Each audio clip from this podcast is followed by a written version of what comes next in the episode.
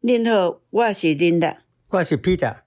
我今年九十岁，我伫生阿都住超过四十栋，我超过六十栋啊。真感谢有即群少年人为台美关系打拼，阮已经支持因几啊年咯。呃，邀请你甲我做阵支持因，咱做阵来听因即礼拜辛苦准备的 Podcast。现在录音的时间是台湾时间五月二十日周六晚上十一点半。请注意新闻的内容，有可能随着你收听的时间有所改变。如果准备好，咱就做会开始。US 台湾 Watch，美国台湾观测站，台美关系下一站。新闻加料，评论加辣，欢迎收听观测站底加辣。欢迎收听第三季第七十五集的观测站底加啦，我是可心，我是方瑜，我是 Lido。我觉得我们已经，我刚才听讲到第七十五集的时候，我都觉得哇，我们来到第七十五集了，也真的是很为我们自己感到开心。那嗯，我而且是第三季，嗯、前对前两季，第三季这样总共加起来多少集？好恐怖、哦！前两季都各各三十嘛，所以就六十加十，时光飞逝。真的，我们从一开始做 podcast 就是二零二零疫情的时候，那时候被锁在家嘛，然后我就跟 Jerry 说：“我们来做 podcast 吧。”然后那是二零二零，一直到现在二零二三了，所以也四年，就是都几乎说第一季结束之后啦，那几乎都没有间断。哎呀，觉得你是不是你是不是都全几乎每一集都参加、啊？嗯，几乎每一集，大概不到三次。对不对？有有哎，应该有超过三次啦，但几乎都都在。然后我就是想尽办法，就是不管就是半夜那时候在希腊，半夜两点钟也爬起来录。太了不起了！好啦，那就感谢大家的支持。因为可心就是 Podcast 的流量密码不能没有。其其实没有哎、欸，我觉得 Jerry 蛮重要的，香菇也蛮重要的。我好我好怀念那个布林肯说 台语哦，台语对，大家都很爱。好，所以也不能说我是流量密码。好，但谢谢大家，就是一直以来七十五集，其实真的是不止七十五集，就是一百多集以来的这个支持，我们非常非常的感谢。那今天的新闻因为真的非常多，所以我就不废话了，快速帮大家还来一下。第一个是来讲一下特拉斯访台，现在应该不会再有人把特拉斯跟特斯拉弄错了，所以我们就不不不玩这个梗。OK，那第二个新闻呢是二十一世纪贸易倡议的第一阶段出炉了。开心。好，那第三个新闻呢？是美国他们好像有意要去军援台湾，价值五亿美金的防御物资。那到底是透过什么样子的方法达到这个呢？那第四个新闻就来讲一下 G7。那美国新闻的话，我们今天就不会讲到这个呃美国的选举，因为目前没有太多的进展。那我们会来聊一个，就是我们其实一直要讲，但是都被其他新闻给排挤到，但非常重要的新闻就是美国的债务上限。OK，好，那在进入到我们今天的新闻之前呢，呃，就像是我们上一集我们有做这个下一周的国际事件，然后收到不错的回响，所以我们就是今天再帮大家精选下一周两则下一周会发生的国际事情。首先是其实已经登场了啦，就是二十二个会员国的阿拉伯峰会登场了。OK，那这个阿拉伯峰会呢，其实。我听不少的一些专家都提到，他们用意没有到那么那么的大，它比较更多是象征意义。但这次有出现两个很重要的看点。首先呢，是泽伦斯基，泽伦斯基在十九号的时候，他去到了这个阿拉伯峰会，那还直接在这个峰会上面批评阿拉伯的领袖，就对于俄国入侵乌克兰这件事情是视而不见的。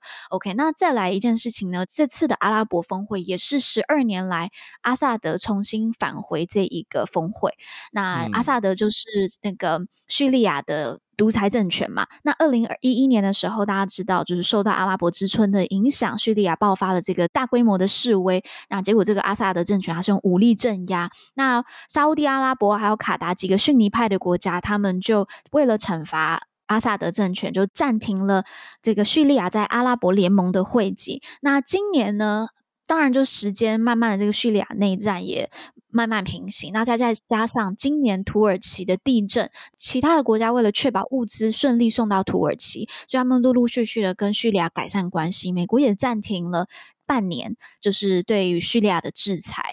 不过现在就是因为这个关系又比较好，那现在叙利亚就回到阿拉伯的、嗯、呃联盟峰会。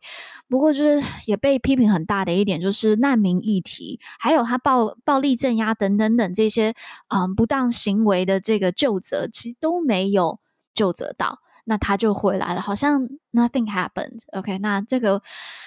我们也就继续看下去会发生什么事。OK，好，那再来一件事情呢是，嗯、这也是我们今天晚一点会不断提到，就跟核武有关系的，就是安理会，联合国安理会，他们将在下一周咨询一七一八委员会。所谓的一七一八委员会呢，就是在二零零六年北韩第一次做核武试试射的时候成立的一个呃委员会，他们会针对北韩核武的问题做一些了解，然后去咨询。不过这个委员会呢，随着中俄两国就是放松对于北韩韩的压力，所以越来越不积极。就这个这个委员会有点分崩离析啦。嗯、对，那但现在因为核武又重新重回到非常非常重要的一个议题，所以呢，这次委员会的意义又更重大。那我们也就是要去来持续关注这次一七一八委员会会有什么样子的一些啊、呃、进展。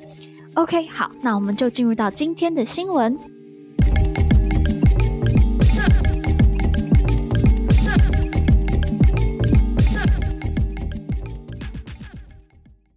OK，在第一则新闻开始之前，我们要来插播一则。对对对，我想要来插播一下。不过我在插播之前，我又想到另外一个可以插播的事情。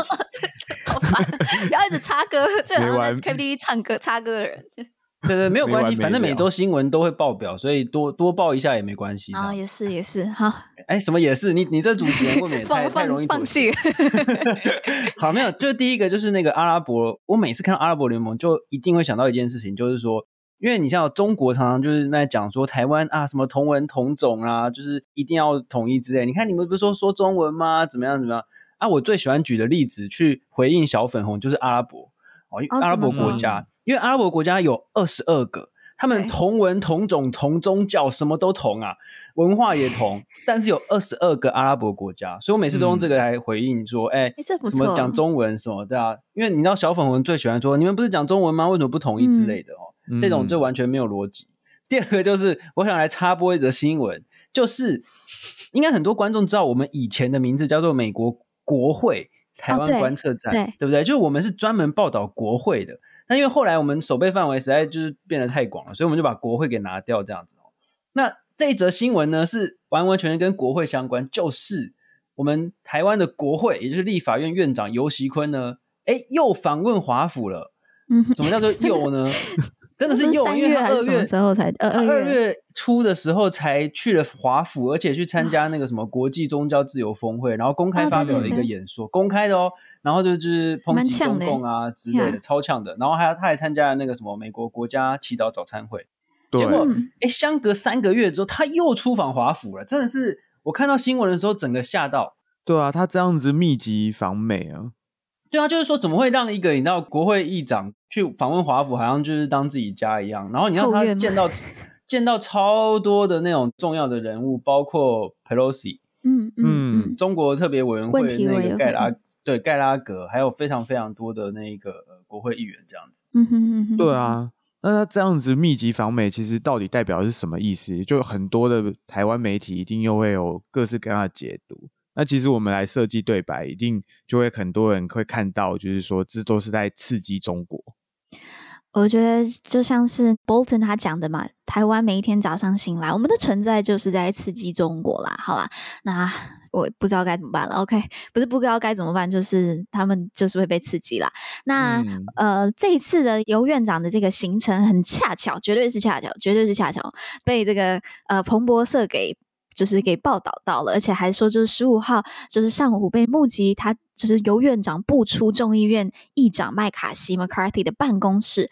但是呢，McCarthy 他是告诉媒体，呃，大家记得 McCarthy 就之前那个呃蔡英文去见美国的众议院议长。嗯、OK，那 McCarthy 是告诉媒体说，他并没有跟尤喜坤亲自碰面。那真的是蛮有创意的报道啦。就是如果没有要会面的话，就是他是去他是去办议长办公室干嘛？就是。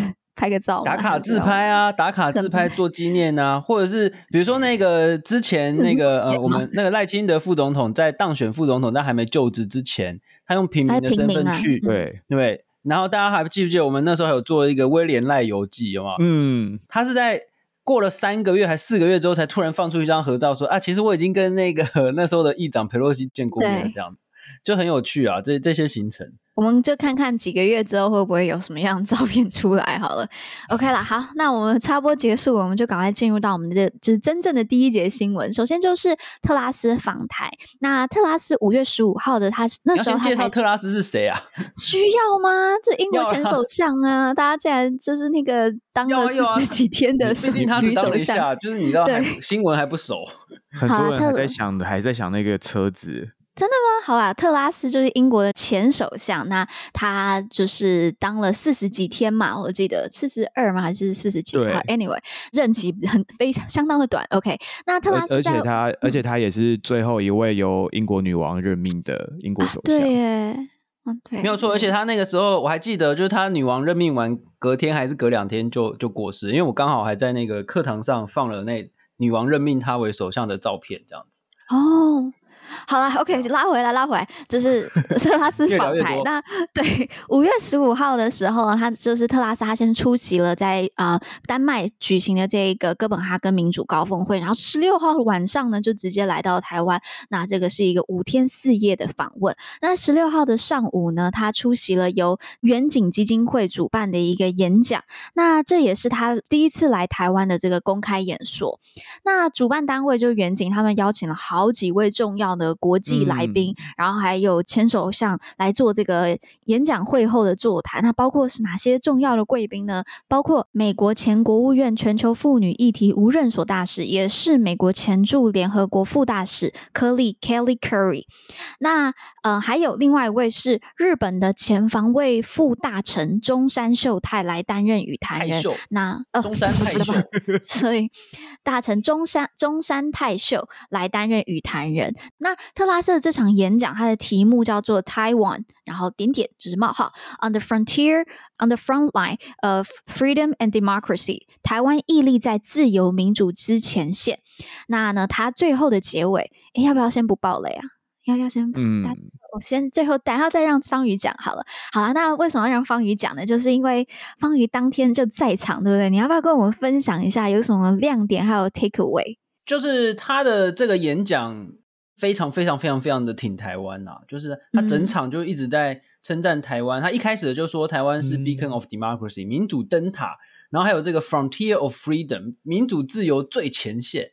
然后呢，就开始讲说中国一直很想要统一台湾啊，派出很多军机军舰绕台啊等等。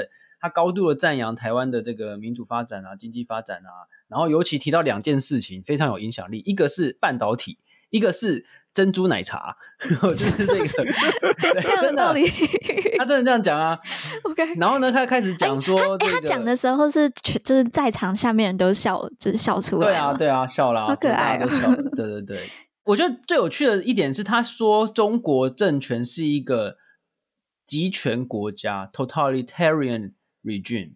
这个集权国家呢，我们可以视为威权国家更极端的一种形式。也就是说，当一个威权国家、嗯你去针对社会上的所有的层面做控制的时候，那就叫做集权国家。嗯、那特拉斯是认为中国就是一个集权国家，所以他呼吁全球的民主国家必须要集合起来，要联合起来去防止中国继续的去胁迫别人，包括军事上的胁迫，嗯、也包括这个经济上的胁迫这样子。嗯、那他这个最后呢，就倡议要成立一个自由民主国家的同盟。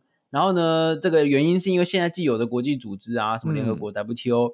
都没有办法去制衡那些独裁国家，嗯嗯，那所以说他就是认为要成立这样的民主国家同盟，一起来呃互助，嗯，那最后呢，他这个结尾就是，反正他从头挺台挺到尾，最后的结尾说，Your future is our future，哎，我不会学那个英国的口音，他的那个英文真的非常漂亮。Future 的 our future，我不知道，对对，差不多就是这个样子，对对对，没有错。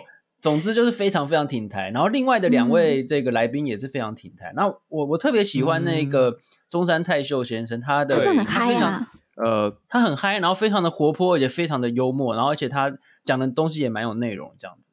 嗯，哎，那个中山泰秀他是不是就是之前说台湾有事就是日本有事的那个？他在当对的防卫大臣，就是副副防卫大臣的时候，好像还说就是台湾 is our brothers。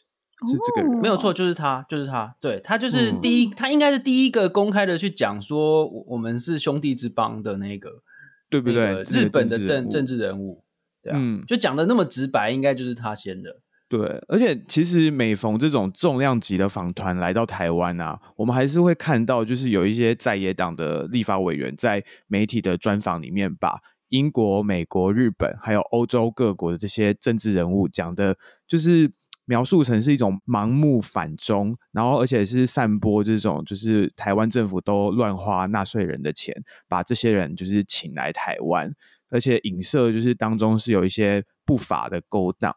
那我们其实认为，就是这种心态是非常要不得的。首先，第一个，来自中国的威胁对台湾而言是的的确确存在的，我们不可能当鸵鸟就看不到。嗯嗯。而且，就像那个特拉斯说的，就是很多人因为经济的关系而不觉得中国是威胁。可是，特拉斯其实在这个演讲里面就是说了嘛，就是你的未来就是我的未来。那我们身为台湾人要了解，这代表的就是我们的未来就是他的未来。这个他以特拉斯来说是英国，可是也是很多这些呃陆陆续续开始越来越清晰的国家表达挺台湾，而且在意台海议题这些国家的未来。嗯、所以，我们就是像香菇说的，我们就是一个重要的杠杆。所以我们必须要赶快去思考说，台湾如何在这个时间点发挥自己最大的就是能力，然后自己的优势，然后守卫自己，而且也可以代表说，我们防守，我们不不照进，那就是对世界一个很大的贡献，而不是假装说威胁不存在，然后不去看清楚世界局势已经变了。所以，我们其实也很好奇，就是不晓得特拉斯议员他有没有办法理解，就是在台湾还是有很多这种亲中反美的言论或者是想法，是来自于民族主义，甚至是认同的这种感情的因素。我不知道他能不能理解啦，但是我跟我一些朋友在美国朋友聊的时候，他们比较难 relate 啦。讲完之后，他们才能够、嗯、哦，OK，但是就会觉得哦，原来这。比较难能够理解。那，嗯、呃，我觉得这一次我也有看到蛮多的一些论述，就在讲说我们为什么干嘛去找花钱去找一个已经卸任的首相来，嗯、就是他有什么实质意义？然后就。有听到一些批评啊，我也是看了，然后有跟一些其他朋友交流，也有去当天现场的一个很重要的长辈，他写的一个文章，他就我觉得他讲到这点很重要，就是上一次英国前首相来台湾的时候已经是三是三十年前嘛，当时柴契尔夫人，嗯、而且那次的来访是透过花旗银行牵线的。然后是在联合报共同举办，然后办这个演讲会。但这次很不一样，这次是直接由外交智库直接邀请英国前首相访台，这个已经很明显的凸显台湾国际地位的一个变化。嗯、那我觉得这个也是正式的，就是一个外交上的正常化。呀，那再来一件事情是，我觉得特拉斯他的身份还是非常多元的，嗯、就他之前也在呃，我突然忘了他之前的背景，他还是国会议员呢、啊。他现在还是国会议员，对对对，对啊，而且他还是在党内还是会有影响力啊，是对，所以我觉得他他不止在党内有影响力，还在他整就对整个政坛，英国政坛都是有影响力的。所以听到一些这样子的批评，就是说这样有什么意义啊？就花傻大钱，我就觉得，哎呀，觉得根本也没有花，根本没有花大钱啊，这个就是正常的访团来访啊。嗯，对.我，我觉得我可以举一个例子，因为我之前在念外交的时候，我研究的是日本，有一个明显的例子就是安倍。安倍第一次当首相，很快就下台，就跟特拉斯一样。可是没有人想到他日后可以当日本最久的首相。嗯，那在这中间，其实台湾不断的跟安倍，当然还有其他日本政治人物培养关系。那.那个时候，如果你说，那我们跟安倍培养关系干嘛？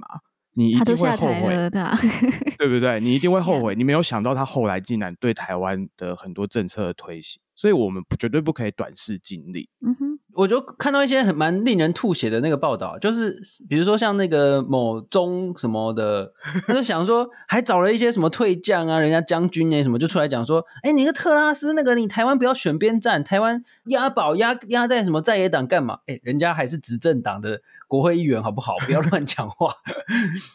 哎、欸，但很多人不知道，英国是这个内阁制。对对对，对内阁制。那在特拉斯他下台是因为党内的成员要求他下台，那所以说他，他那谁当首相呢？因为只要换党魁，就是换党主席，就变成党主席就会是新的首相。首相。所以当特拉斯辞职的时候呢，就是接替的，就是他们党内会选举选出新的党主席，就可以接替特拉斯成为新的首相。那特拉斯本人仍然是英国的国会议员，仍然在现在的执政党里面，人家不是在野党，嗯、好吗？这个拜托这一个报纸。还有另外一个，我就要跟大家讲一下，为什么我们台湾有这么这么多的访团，然后我们认为说多多益善，原因就是因为当台湾有越来越多的非本国人、外国人在台湾，不管是访问也好、求学、工作、常住在这边，或者短期也好，这样子对我们的安全当然是有保障的。也就是因为，就是因为大家更注重台湾，而且有越来越多外国人在这边的时候，中国就会有所忌惮了，他不敢随便乱使用武力了。所以说，这是一个访团的，嗯、我觉得是一个蛮重要的一个意义啊。OK，呀、yeah，好了，那这个是访团的部分。那我们接下来就进入到我们的第二节新闻，那就是二十一世纪贸易倡议。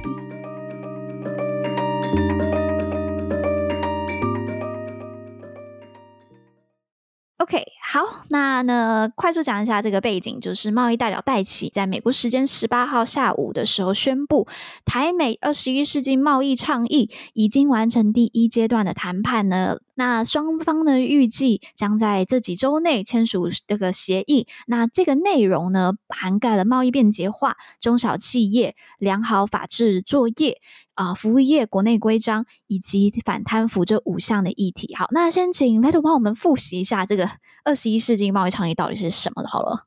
对，没错，这是烤鸡的，对，没错，烤鸡。烤鸡的菜单其实非常的丰盛，然后其实，在谈判开始的时候啊，那个美国贸易代表署 USTR 就指出。美台将利用这项倡议，还有就是跟有关各方的这些持续接触，推进然后深化双边的这种重要经贸关系，而且促进共同的价值观，然后应对共同的这些挑战还有机遇。那根据 USTR 官网的声明，其实呃台美二十一世纪的这个啊贸易倡议呢，包括十一大项的目标。这里面的目标其实我们之前都说过了，所以这次这边先不赘述。那在这次第一阶段的谈判里面，其实只包含十一项里面的五项，所以接下来其实还有六项要等待双边进一步谈判。所以严格来说，我们这只鸡现在只是半熟而已，半只半只 半半半熟或半只都可以。其实我有看到新闻说，这六项其实也是在接下来几个月内就会完成。所以说我们现在就是公布，对对，就现在是公布的其中的五项，也就是说等于就谈的差不多了。我们先把一半抛出来，然后这一半就开始走那个国会的批准程序，这样子。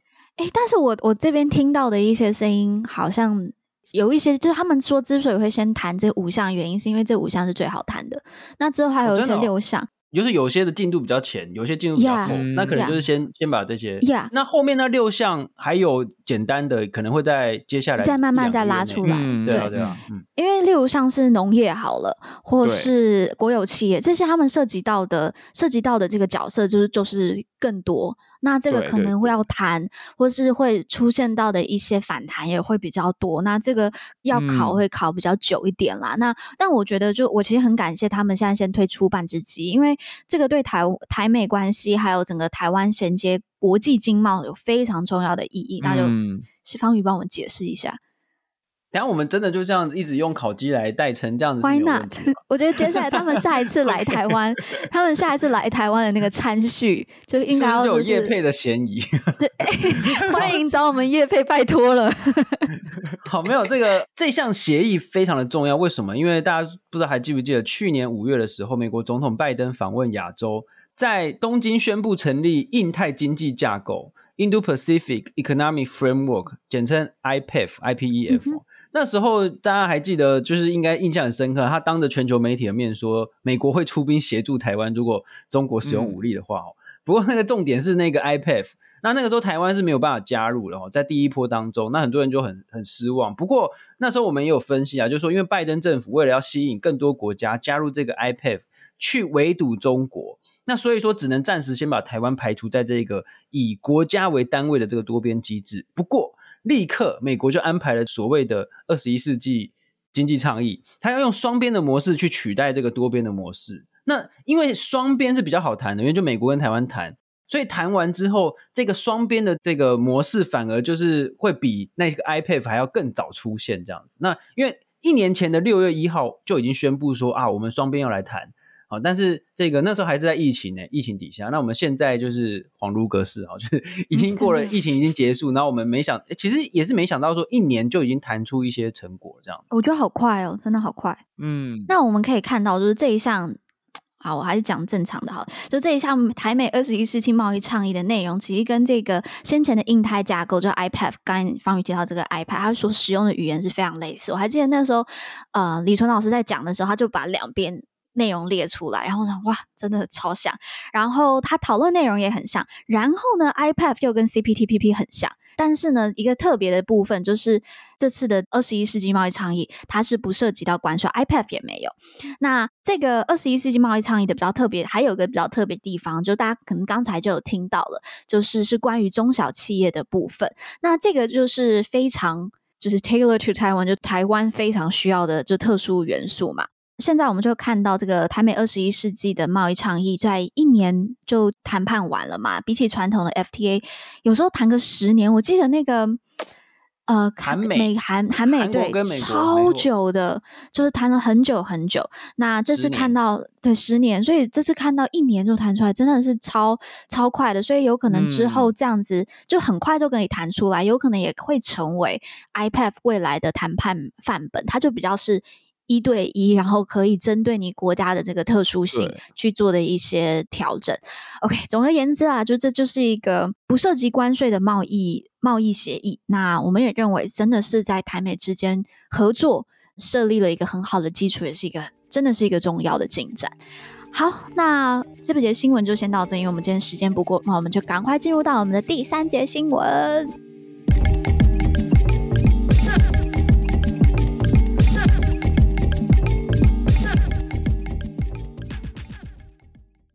OK，那第三节新闻是什么呢？就是根据这个彭博社报道，白宫计划透过二零二三年的这个 NDAA，大家应该有熟悉，就是年度的国防授权法。那这个法案中，它有一个叫做总统拨款权。白宫计划透过这个总统拨款权呢，从美国的内政部中提取总价值高达五亿美元，也就是一百五十亿新台币的物资，以来援助台湾的自自我防卫。好。来到这边，我我自己，我相信大家以及我都有个不懂的部分，就是总统拨款权是什么？嗯、然后拨款不是 拨款不是就是众议院的工作吗？对啊，就是他们的意思是说，在很多状况下，呃，紧急吗？不管是紧急缘故，或者是说这个有很大笔的东西，或者是说有先后顺序需要调整等等，他们是授权给总统来直接拨款的。嗯，也就是说，国会赋予总统拨款的这个权利。那那在乌克兰的战争当中，就大量的使用这样的方式去，就由总统直接来决定，由行政权这边直接来决定说啊，那哪一些武器要先送过去？那现在就等于是拿了五亿美元，也就是差不多至少新台币有一百五十亿的钱要来给台湾，而且是直接获得这个军事相关的这些战备物资。嗯，等于就是说美国纳税人出钱啊。然后帮助台湾去获得这个防卫型的武器，这样子。嗯，那这个之前在二月的时候，其实就有讨论到这件事情，因为 NDAA 跟总统拨款权这个部分，在前几个月就已经讨论过了。那现在就是确定要执行。然后那个时候，国防部长奥斯汀他在那个参议院的那个军事委员会作证，他就是说，我们做法呢，就是要履行在这个台湾关系法下的义务哦，也会继续这样子做。意思就是说。哎，美国一直以来都有义务要帮助台湾去增强自我防卫的能力，这样子。嗯哼哼。那做这件事情的目的是什么？因为就通常不是我们每一次报 NDA 都是年底的时候才会讨论。那、嗯啊、就去年去年年底报的啊，所以就是现在开始要执行啊。现在在执行去年通过的那一款那一款。I see, I see。因为去年年底通过二零二三年的 NDAA 嘛，对啊，所以现在就在执行二零二三年的这一版这样子。啊，对，好。Okay, 有一些分析是说，就是白宫会做出这个决定，有可能是因为目前台湾收到了这个军售，美国军售有延迟的状况，所以这可能是一种补偿。然后台湾的国防部也表示说，目前这些主要的内容其实都是要去弥补军售延迟交运的这种防卫的缺口，所以对于这些盟友国家的协助，其实应该是多多益善的。但只是说，截至目前为止，具体的这些内容都还不太清楚。不过，那个国防研究院的军事专家苏子云就指出，就是基于俄乌战争的经验，还有五亿美元的这个扣打这个额度，预计这些品项应该会以飞弹的援助为主，然后大概可以购买的话，就是三千枚的，比如说标枪飞弹，或者是六千枚的刺针飞弹。以及就是或者是五百枚的鱼叉反舰飞弹等等，嗯，就是可以快速补充或者加强防卫的战力。嗯，那之前 CSIS 就是一个美国代表性的智库，呃，它有针对台海发生战事的这种可能性进行模拟嘛，对对对，就是那个那个兵推。那台湾在这个状况下呢，其实开战后会迅速耗尽各种先进的弹药，所以会导致说我们后续可能就。后继无力，然后没有办法，就是继续加强这种贺阻。所以这一轮，如果说这一次的援助是以飞弹为主，那可以在短期内提升台湾的不对称战力，所以会可以达到就是对北京的贺阻效果。I see。对，我觉得非常值得注意的有几件事情啊。我觉得第一个就是说，去年在那个 NDAA 里面，除了就是说要给台湾一笔这种就是不用偿还的这种军事援助之外呢。还有就是每年二十亿美金，一共五年的那个军事援助，嗯，那这个东西会怎么样执行？我们还是会呃，就是要继续观察这样子哦。嗯嗯。其中我觉得有一个非常非常重要的条款，美国的国会规定说，百分之十五的金额要用来购买台湾本土的国防产业的这个产品，或者是相关的这些后勤。嗯、也就是说，美国其实是在帮助投资我国的这个国防产业的这个发展。这件事情当然对台湾是非常重要，因为就是现在就是有一个想要侵略我们的大国在我们旁边嘛。可是我们要很注意一件事情，就是说以前呢、啊，我们在台湾的内部的所谓的以美论啊，怀疑美国的这些声音，以前哦，以前都是说啊，美国一定不会帮忙台湾，美国一定会抛弃台湾，巴拉巴拉之类的。我在那个范奇斐的美国时间这个节目上，我引述那个范世平老师，他就说以美论就是中国一定强。美国一定不会来，然后台湾一定要投降，这样子。嗯，可是现在以美论已经转化了啊！以美论转化成什么？就是美国故意要在台湾引起冲突，美国给予台湾武器，就是要让台湾变成炮灰啊，叭叭叭叭之类的。哎，这边大家只要想一件事情哦，是谁要侵略台湾？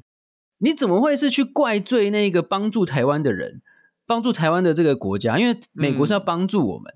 嗯对不对？可是你却不去怪罪那个要侵略我们的那一方，这种这种逻辑上是完全不通的嘛？对不对？那美国为什么要帮助台湾？为什么要讨论要设立这个军火的储存库？就是因为战争一旦发生的时候，那个所有的弹药会耗损的非常快啊。然后现在就是因为你看，为什么需要有这个总统紧急拨款？就是因为现在整个生产线来不及补上俄乌战争的需求。那如果现在台湾发生的冲突的话，怎么办？那个生产线是来不及的，所以你必须要用紧急的方式去先让台湾获得更多的这种防卫型的东西。那我觉得还有一个另外很重要的这个观察点，就是说美国其实在这种援助上面，它也不是要给台湾什么太厉害的什么战斗机啦，或者什么这种就是很大型的武器机台，不是，它就是要给台湾很多的那种飞弹。那这个请雷朵补充一下，这种什么叫不对称作战？对，就是不对称作战，它的意思就是说，要我们要使用机动性高、存活率高，而且防御型的武器，强调是防御型的武器。然后小型的机台就可以，就是防御对方这种大型的武器系统或者是载具，所以我们就可以在很有限的资源下，用一个 CP 值很高的配置，然后就保护我们自己。当然，我们也不能靠就是这种不对称作战的轻型武器，但是只能说这是一个 CP 值最高的防御方式。嗯嗯，没有错，我们先前有访问这个前参谋总长李喜明将军，大家可以来复习一下。那我只要提醒一点就好，就是说我们我们的这个防卫的手段必须要很多元，那而且这个都是要长期的去做准备。嗯、那我之前就是也是在那个范奇美美国时间跟这个 所谓反战的学者们这个辩论啊，哈，就是说。我就是批评他们一点，就是说，我们平常如果都不做战备，然后不去投资我们的国防，然后也不买武器的话，那假设中国真的要侵略台湾的时候，我们要拿什么去抵抗？因为他们现在就在说反战，我们最好都不要有武器，只要不买武器的话，中国就不会打我们。啊，假设中国怎么真的打的话，我们怎么办？对不对？嗯、所以，我们就是真的要用各种方式哈，去去做防卫，这样子。Yeah. OK，我们这这个新闻从 NDA 也讲到，就是不对称作战，还有台湾的如何防御的部分。那这真的就是我们真的好几集下来，应该都不断会提到的啦。那因为真的就是现在威胁越来越高，那也希望大家一起来思考，我们在面对这样的威胁，我们要怎么做？好，那我们就进入到我们的第四则新闻。今天有第四则，那就是 G7。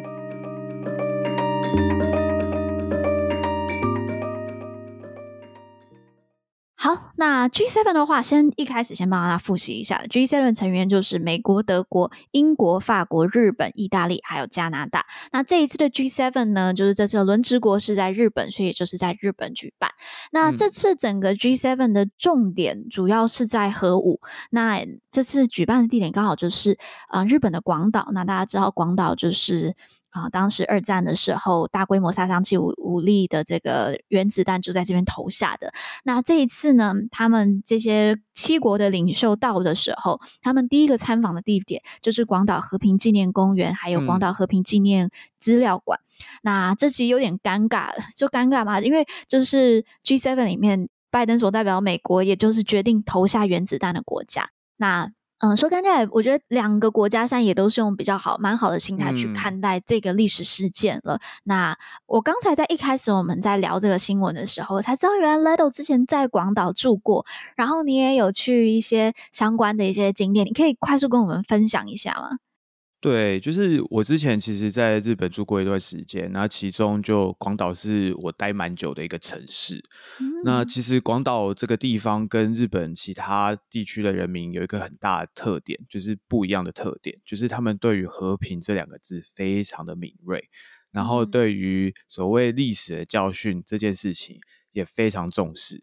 所以每个广岛人对于整个世界的趋势，或者说对于世界哪一个地方发生战争这件事情，他反应是很快的。像俄乌战争刚发生的时候，我马上 看到我的广岛朋友在日本，就是呃快速组织一些 NGO 团体，然后就去示威。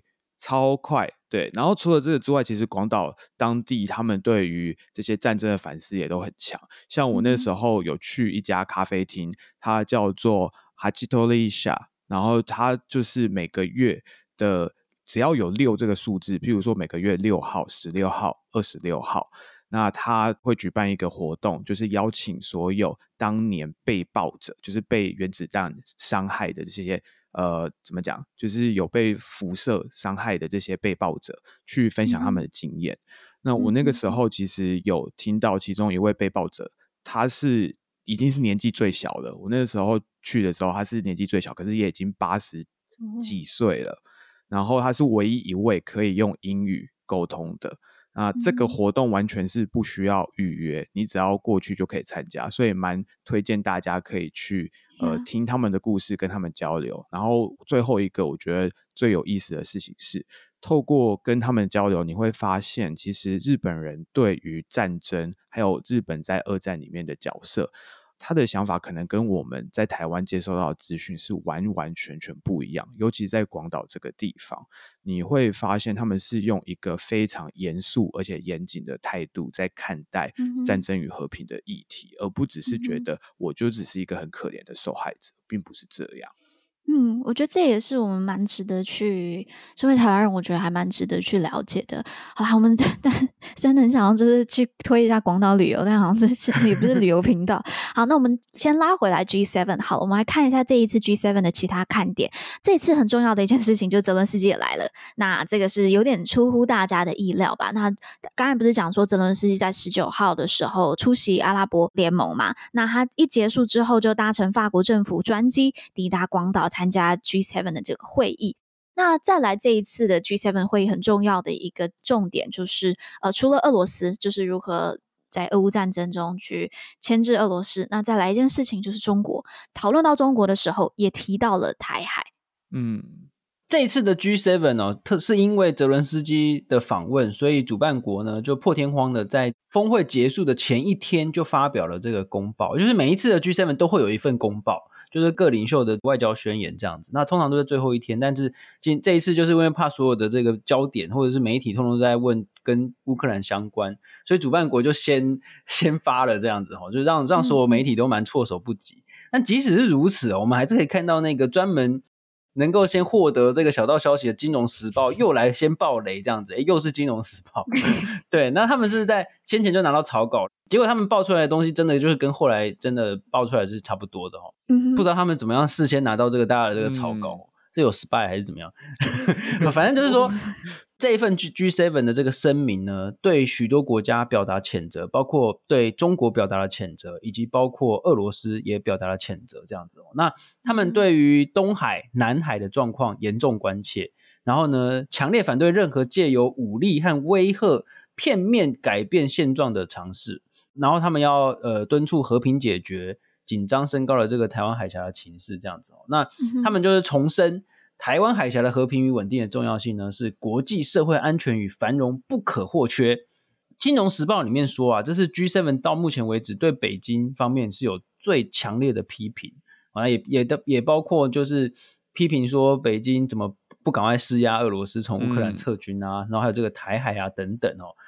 哎，大家知道在短短两年前哦，G7 领导人在两年前在英国会面的那一次是第一次的在公报里面提、oh, 提到中国。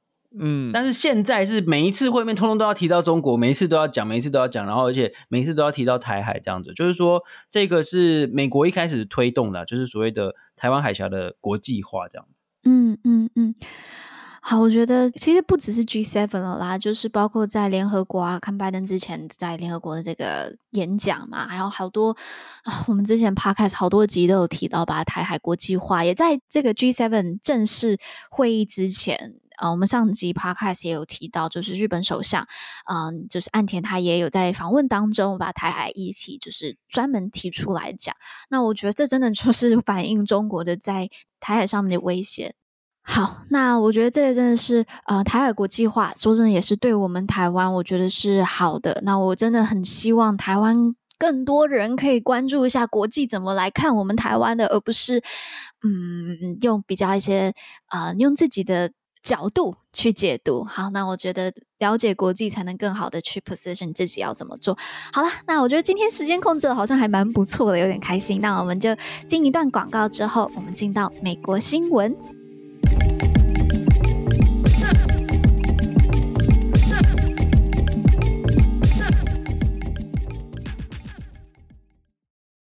今天要特别推荐大家去收听一档 podcast，名叫做《来自五星的你》。五星就是中国五星旗的五星。来自五星的你访谈了世界各地的来宾，听他们对中国这个世界强权的看法，会讨论到战狼外交、一带一路、小粉红留学生、中国的海外运动以及各国政府对中国政策以上这些主题。有些来宾是国外学者，会分享自己研究的观点；有些来宾则是流亡海外的中国人，分享。他们在欧洲或亚洲观察到的中国野心。这个节目是由我们的 Podcast 好朋友鬼岛之音所制作的。鬼岛之音和我们一样，希望促进大家对民主以及台湾国际处境的认识。他们在前年就推出了《来自五星的你》第一季，受到广大的回响。在过去一年的整理资料以及访谈，终于又在今年三月推出了大家都相当期待的第二季。如果你对中国全球影响力有兴趣，那我们非常推荐你收听《来自五星的你》。在各大 Podcast 平台搜寻“来自五星的你”就可以收听喽。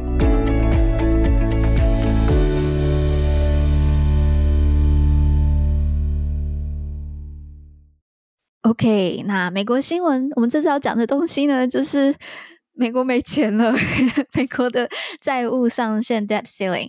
好啦，那解释一下好了，美国 debt ceiling 是什么？就是诶 Leto 跟方宇应该都。听到最近就一直在听到这个新闻，嗯、但是对吧？但我们就一直被其他新闻排挤到，没有讲。好，那 debt ceiling 先解释一下是什么，就是美国政府它可以透过发行债券来取得资金上限的这个额度。好，大家直观一点就想象是你的信用卡额度。好，那为了要避免政府过度举债，那就会需要有这一个上限的额度嘛。OK，那大家都知道，美国政府常常是这个支出大于收入，所以呢，就需要 就需要国会来提高这个债务上限。因为呢，如果国会它不提高债务上限，那政府就不能继续去借钱，那也就不能去准时付账单，那就会有违约的风险。那其实过去有一些的呃论述在讲说，那我们是不是要取消这个债务上限，就干脆我们不要有。就是不要有这个天花板了。包括叶伦现在的财政部部长，就是在二零二一年的时候，他就有支持取消债务上限这个想法，但是还没有普及受到大家的支持，所以目前还是都还是有债务上限的。OK，好，那根据宪法呢，政府贷款必须由国会授权。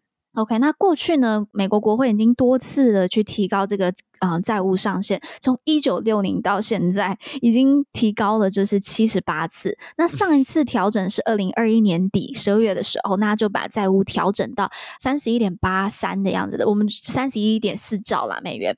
那但到了今年一月十九号，所以过了多久？说是从二零二一年的十二月，啊，算二零二二年好了，就从二零二二年到。现在他一年一年多的时间，嗯、那、就是、那次 shutdown 超久的啊！哦，对，美国政府的 shutdown，就是每一次行政部门跟国会之间都会吵架，然后国会就拖着不、嗯、不通过，然后结果政府因为没钱了，所以就只能 shutdown。shutdown，对啊，超惨的。对呀，那那真的很麻烦，就什么事情都就是这边不开，然后那边没办法处理，真的公务员就要放无薪假，对，对没错，公务员就无薪假，台湾完全无法想象。这真的很难想象。那好，那到了就是一月，今年的一月十九，就达到刚才提到这个三十一点四兆美元的债务上限了。那当政府达到这个举债上限，就是还是会有一些其他的方法啦，就是例如说，就是有一些支应的政府现金，然后还有一些其他的措施。但当这些措施也就全部用完的时候，这个日期就称为叫 X date。OK，那财政部部长叶伦他在五月一号的时候就发信给国会，然后在信中就提到，就说这个 X date 最快就是六月一号就会到来。那叶伦就说，如果你不调高这个债务上限，可能会让美国违约，那这也会对成对这个金融体系造成严重的影响。什么影响呢？就像刚才方宇讲的，没钱了嘛，那就公务人员就无薪假，然后公家机关停摆。不止这样子，美国的一些债务会违约，然后这些军人呐、他们的退休基基金啊，什么全部都就是社会的保障、医疗福利全部都会暂缓。那这这当然是一个很大很大很大的问题。那当然除此之外，这是美国内政的问题。美国的这一个 debt ceiling 又达到上限之后，也会影响到美元还有全世界对于美国的信任嘛？那拜登之前就在一个访问，嗯、不是访问，就在一个呃记者会当中，他就讲说，America is not a debt debt，就是死债的国家。OK，那所以现在该怎么办呢？那就是要跟国会协商，你拜托再把这个 debt ceiling 就是再提高。OK，但现在碰到问题是什么呢？就是众议院是共和党多数。所以呢，在共和党多数的情况下，就比较难，就是很难协商嘛。OK，那为了要协商，这次就来了。刚才讲到这个拜登，他现在在干嘛呢？他现在在参加 G7 嘛。那为了要去协商，就是拜登他就缩短了他这个亚太出访的行程，因为他就是 G7 结束之后，他有排一些其他在亚太地区的一些访问。但是因为要协商嘛，而且六月一号就到期，他必须要在六月一号赶快把它协商完，所以呢，他最后呢就缩短了他的那个亚太访问，然后跳过去访问澳洲还有巴布亚纽几内亚的访问，嗯、然后二十一号他就会回到呃华府，然后进行最终的这个呃协商。他他要是为了回家是要赶快就是处理这个债务问题嘛，但是取消出访也被美国媒体骂死，为什么呢？就大家听这件事情真的超级尴尬。我今天在跟我朋友讲这个新闻的时候，他也觉得天哪，太尴尬了吧？就是呢，巴布亚纽几内亚已经宣布，为了要赶就是纪念拜登的访问，他们放了一整天的国定假日，然后而且这一次拜登的访问是第一任啊、美国在任的总统第一次访问。巴布亚纽几内亚，而且为什么要访问巴纽？很重要的原因就是中国影响力。习近平他本人已经访问过巴纽了，也在这一些岛国、太平洋岛国投入了大量的资金，所以这次巴纽的访问是一个非常重要，等于是去跟制衡中国影响力。那所以很多媒体就在问说，那你现在取消这个这个访问，你是不是就削弱美国在这个区域的这个承诺，嗯、还有你在传达给这个区域的一些讯息？那 Jake Sullivan 呢，他就说，哎，这个 Jake Sullivan 就是美国国安会的国安顾问，他就说他觉得这个是担忧有点过度了。他说原因是因为债务上限，还有这个预算的这个这个协商是没办法延的，就六月一号嘛。但是访问是可以的，而且他也提到，就是拜登已经邀请澳洲总统来进行国事访问，来来美国做这个国事访问。然后呢，年就是今年也会在白宫接待太平洋岛国的领导人。OK，那这个就是目前美国的回应。不过呢，我今天在听这 NPR 的这个访问的时候，他就讲到说他，就这些记者他们都提到，他就是觉得过去三个总统，从奥巴马，然后 Trump 到拜登。都提到想要 pivot to Asia，都想要把更多的心力放在印太，但都一样的会不断的被一些内政的问题，或是被一些嗯，像奥巴马当时是这个叙利亚内战，就好多的问题又把他的这一个 attention 又拉走了，然后好像每一次这个 pivot to Asia 都没有办法真的很好完整的去进行，他们都说已经不断的好像事情又又在重演了呀，所以这是。目前的状况，嗯、那这是巴牛的访问就已经取消，就确定取消了啦。有什么要要回应的吗？没有，就是就是很麻烦啊。他们就是只能这样子，对吧、啊？这就是很麻烦，而且我想我看应该又要 shut down 了吧？啊，你觉得会 shut down 哦？现在拜登拜登讲对啊，拜因为拜登现在讲的就很气信誓旦旦，就是我们不会，就是绝对会成功。协商完成的，但是上一次那个川普的时候，啊，就民民主党就让他 shut down 啦，啊，这次阿布就会让他搞一下，就，就是对，我觉得拜登可能还以为自己还在参议院，还是那个可以搓汤圆的，就是 Uncle Joe。而且我觉得重点是他不管怎么样，他都一定要先讲就会成功啦。就是如果现在就跟你讲，我们可能会失败，好像 也怪怪的。好啊，那。我们就看喽，诶，下一次录音时间是什么？下一次录音时间就是二十七号，也就是离六月一号就只差四天了。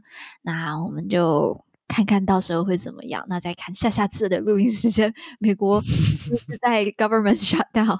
那诶，到时候就可以请那个 Jerry 来分享一下他有没有生活受到影响。好了，那谢谢大家收听观测站底加啦，我们会讨论台美关系、国际动态。我们的粉砖 US 台湾 Watch 美国台湾观测站也会随时更新台美政治的动态。而这个 Podcast 就是来服务现在太忙只能用耳朵收听新闻的你，也会帮各位加料加辣。那听到最后，别忘了在你收听的平台 follow 观测站，帮我们按赞哦。我是可心，我是方宇，我是 Ledo，我们下周再见喽，拜拜，拜拜，拜拜，再会。